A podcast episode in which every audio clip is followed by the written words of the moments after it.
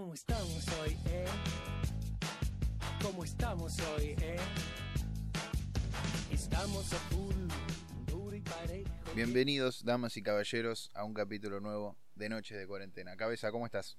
¿Cómo va? Todo tranquilo, relajado. Me alegro. Bueno, desearle a todos los que estén escuchando del otro lado que le estén pasando lindo, que tengan un buen día, una buena semana.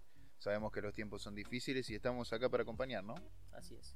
Ahora un poquito más leve, igual que el anterior capítulo, porque eh, en contra de cualquier pronóstico, realmente fueron solo nueve días de fase 1, aislamiento, no sé bien cuál fue la medida exacta, Nadie lo esperaba. pero no se alargó, así que bueno, no sé si son buenas o malas noticias, no sé qué se debería hacer, o sea, pero por lo menos no estamos tan encerrados. Exacto. Bueno, como siempre estuvimos ahí en nuestro Instagram preguntando a ver por dónde va el tema. Cerramos en un tema que venimos estirando hace bastante. Yo creo que es de los más pedidos desde el principio de Noche de Cuarentena. Que por alguna u otra razón lo íbamos gambeteando, ¿no? Sí, y nosotros también teníamos mucha ganas de hacerlo además. Sí, pero también ahora ya lo vamos a hablar. Ahora ya vamos a hablar. Bueno. El tema es la muerte. Así de general como se escucha, el tema que se va a charlar en Noche de Cuarentena es la muerte. Claro, yo creo que es eso la diferencia. Muchas veces, tipo, nos decían, ponerle la vida después de la muerte, eh, la muerte de un ser querido, y cómo llevar la muerte, el miedo a la muerte, un montón de cosas que son tipo subtemas dentro del tema general y hoy lo vamos a tocar más. A ver, yo creo que lo evadíamos sin hablarlo, ¿eh? porque nunca lo hablamos, pero creo que inconscientemente, eh, más allá de que fue muchas veces propuesto, lo evadíamos por un tema de que hay que estar a la altura para hablar de la muerte. Eh, es difícil, pero nosotros nunca estuvimos a la altura, así que me parece que podemos Sí, hablar sí. tranquilamente, Tal cual, tal cual. Estamos tan petizos que podemos hablar de cualquier, de cualquier sin ningún tipo de pudor. Porque, bueno, como, como estábamos diciendo, es un tema muy general, muy que podés encararlo de muchísimos lados, sea post-muerte, pre-muerte, lo que se siente, lo que se hacen los, los apología a la muerte hacen por momentos, otros que tienen mucho miedo. La muerte vista desde un personaje, una tercera persona, digamos, o sea, la muerte de un ser querido, la muerte de una Exacto, mascota, y ahora muerte- lo que reflotó y se hizo más presente la idea de la muerte con el COVID es terrible. Sí. Entonces tenemos una tarea difícil, pero la vamos a intentar hacer a la perfección, ¿no? como siempre. Va, no sé si a la perfección. Hacerla. A nuestra perfección. Sí. Este, bueno, a ver, como te decía, cabeza querido, me parece que el hecho, la palabra, ya la, la- la muerte está mucho más normalizada con el tema del coronavirus porque es prender la tele y enterarte de unas Sí. 700 muertes por día. Sí, sí, se habla de muerte casi como si fuera, qué sé yo, plata, dólares de la deuda externa, Exacto. ¿viste? Eh, está como muy frívolo el asunto con ese tema. Se habla muy... Hoy murieron, qué sé yo, 5.000 personas y son 5.000 eh, familiares, Seres humanos. 5.000 eh, compañeros de trabajo, 5.000 amigos, 5.000 todo. Y, y el concepto de la muerte, que es se te termina la vida, Sí. ya está, o sea, ya sí, está. sí, totalmente.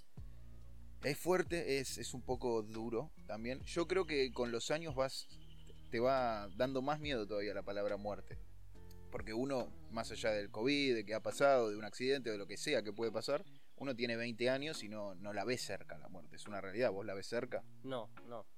Y, y qué, qué, qué flash, porque nosotros por suerte nunca tuvimos una, una situación de estar cerca, o más o menos, pero más o menos cerca de la muerte, como puede ser tener una enfermedad, tener un accidente con el auto eh, y un montón de cosas que te puede pasar y cómo te debe cambiar la cabeza eh, después de eso, ¿no? O sea, no sé cómo sería, no sé si la ves más cerca la muerte, si la ves más lejos, si la ves como algo que a vos te evitó y que tenés que estar agradecido o tenés que estar asustado porque te puede volver a pasar.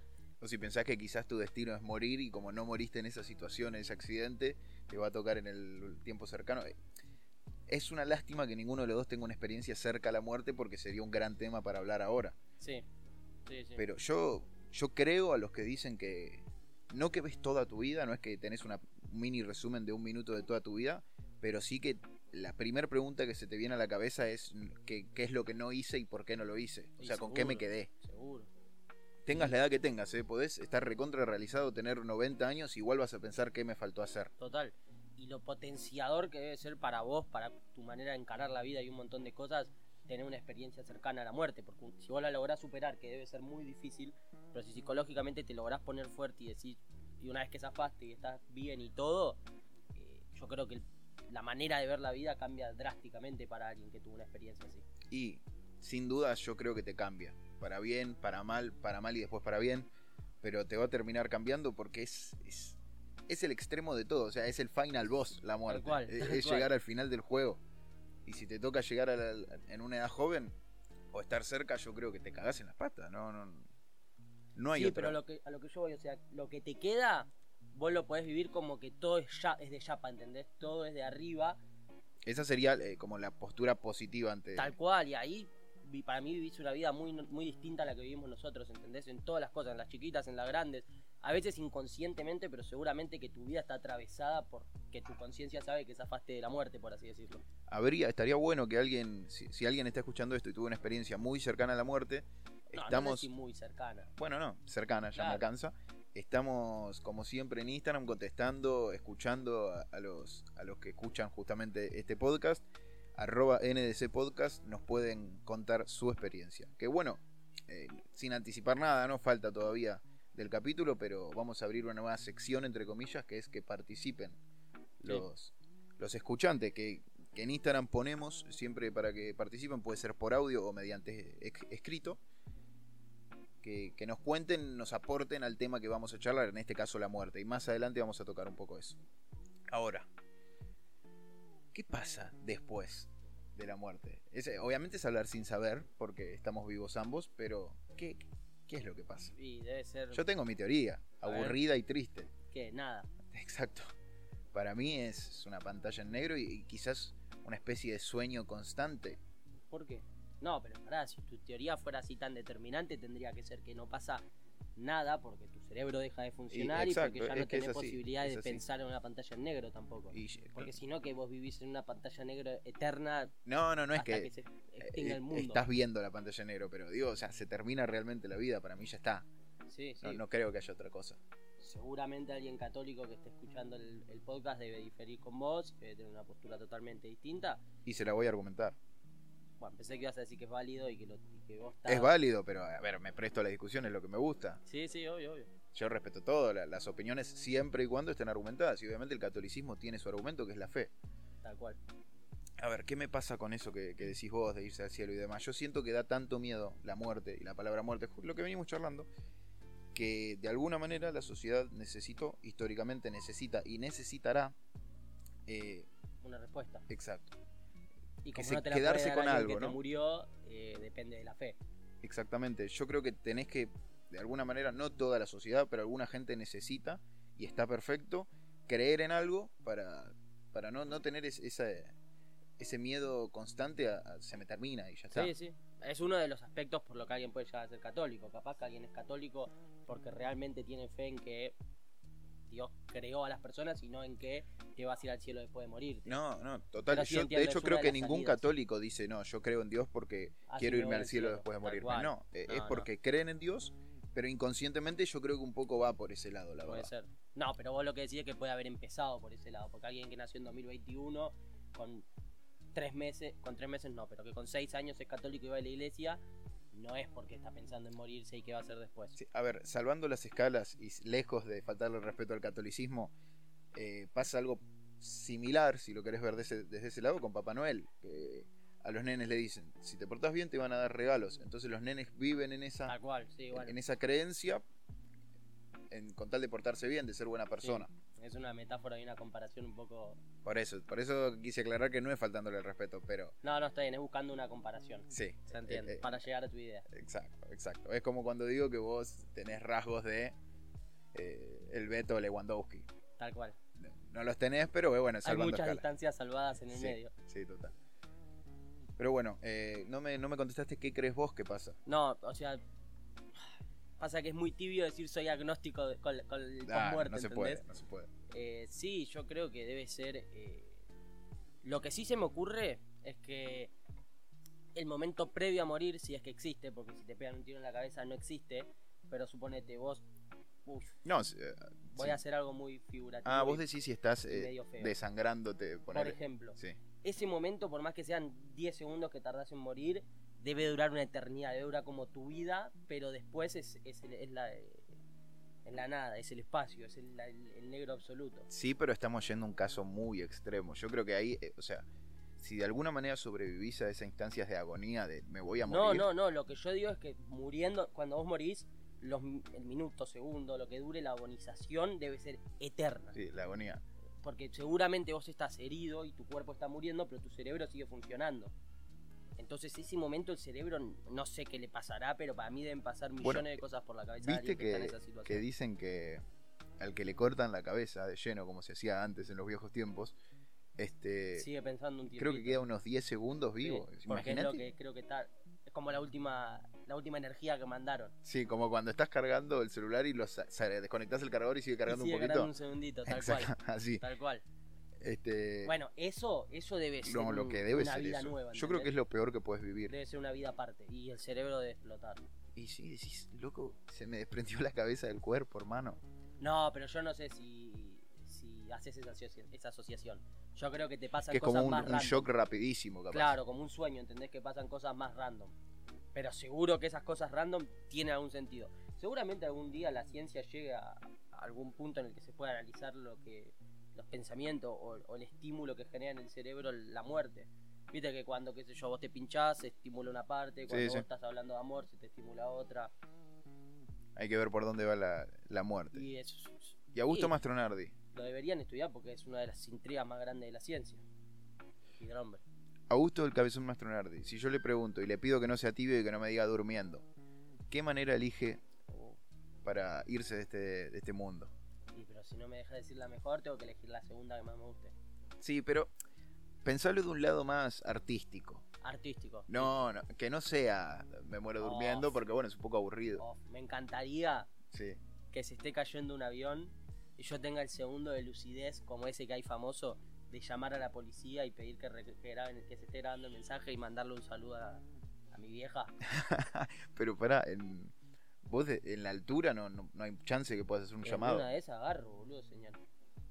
¿En el avión? Y en el avión vos no podés usar el celular porque no te, por una cuestión de seguridad no lo prendés.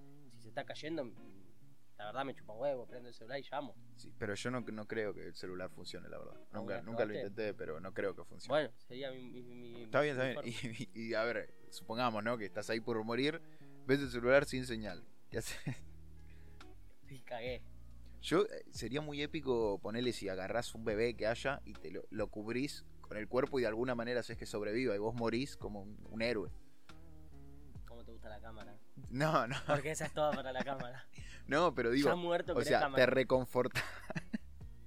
te reconfortás justo el segundo antes de morir decís yo estoy salvando a alguien. Ah, bueno. O sea, es la claro, mejor sí, manera. Sí, sí, es mi vida por, por otra, por lo menos no es mi vida en vano. Claro, y capaz muere el bebé en tus brazos, lamentablemente, pero vos te morís bien. Sí, Eh, sí, sí, sería artístico también. ¿Por Sí. qué elegiste eso? No, yo la verdad no, no lo pensé, te hice la pregunta, pero porque yo estoy muy en blanco, no sé qué haría. Eh, Siempre buscas soluciones por este lado. y sí, yo busco respuestas. Las- yo hago las preguntas, vos me das las respuestas. Me gusta. ¿Te parece que acudamos un poco al, al público? A ver qué opina la gente. Dale, y después tocamos otro tema. Bueno, ah, primero tenemos un comentario que nos dejaron Martu García, los escucho cada vez que paseo a mi perro. Gracias por todo. ¿Qué? Mufasa. Al Mufasa. Bueno, eh, gracias Martu, te mandamos un, un saludo. Si estás paseando al perro, déjalo tranquilo, no, no le tires de la correa, que eso los estresa. Augusto lo sabe bien. Y a mí me han tirado de la correa. Sí. bueno, tenemos una frase. Una frase de, de Tommy Cardoso, de Lechuga. Este, nos dejó una frase para que la charlemos, un- una especie de disparador. La vida es donde la muerte modela.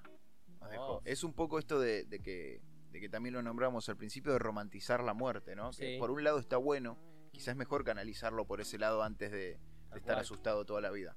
No, además, ahora que vos lo dijiste y escucho esto, eh, la muerte tiene algo así como de artístico, como de cierre de show. De hecho, es, muy eh, peliculero, que, Sí. que bueno, es el séptimo arte del cine.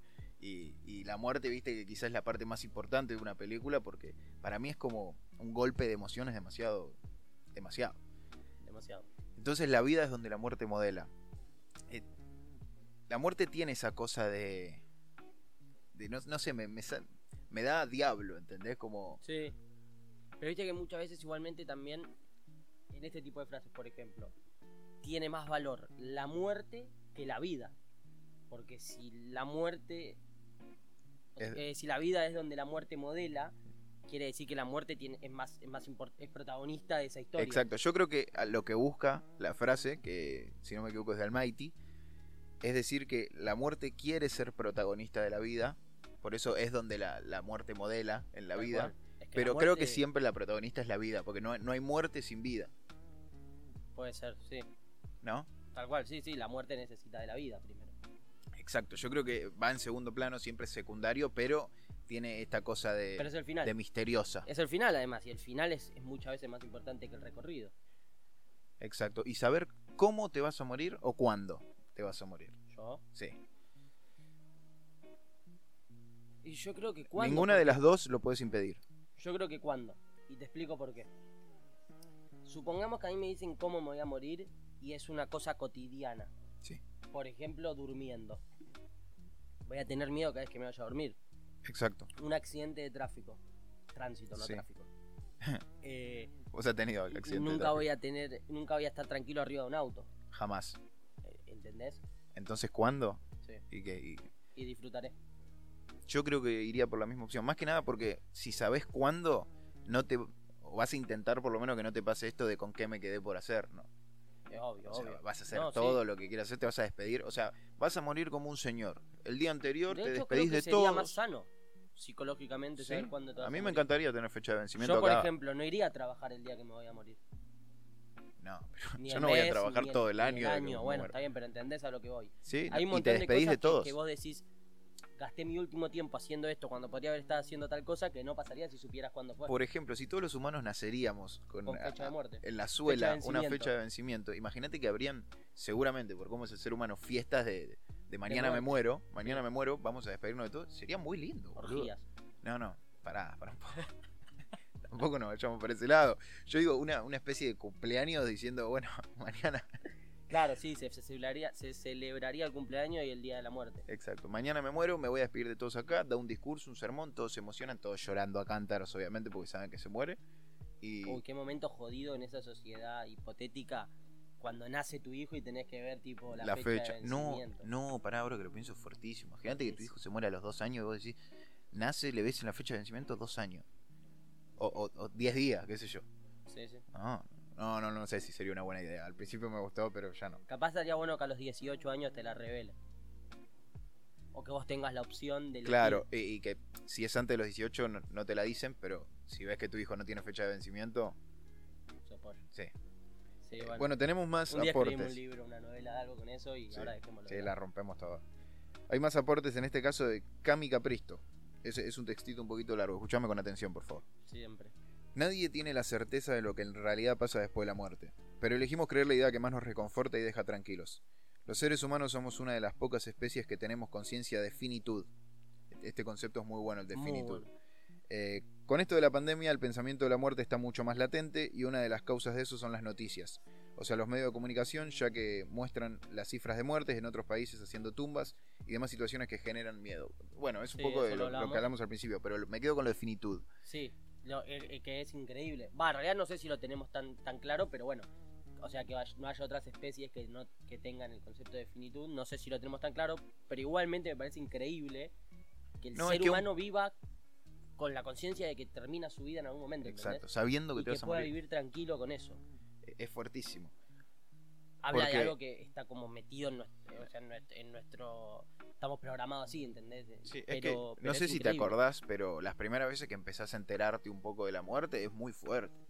Saber que de la nada no capaz te dicen y el abuelo, viste, ya es grande. ¿No te acordás cuando te empezaste a enterar de lo que era la muerte? Por suerte no tuve muchas muertes cercanas. No, no, pero más allá de, de tenerlas o no, tu mamá, tu papá Sí, alguna o vez se le se muere sentó, alguien a un amigo, o se le muere Exacto. alguien a mi mamá. te enterás de que existe la muerte Sí. y de que la gente se termina. en algún pero es que me parece raro eso también, porque a los chicos no los choca tanto la idea de la muerte. No, no es que un nene te va a preguntar ¿y qué es la muerte?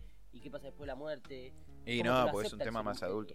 O lo acepta o lo esquiva, capaz. No, no creo ser. que es un tema que le interese a un nene la muerte.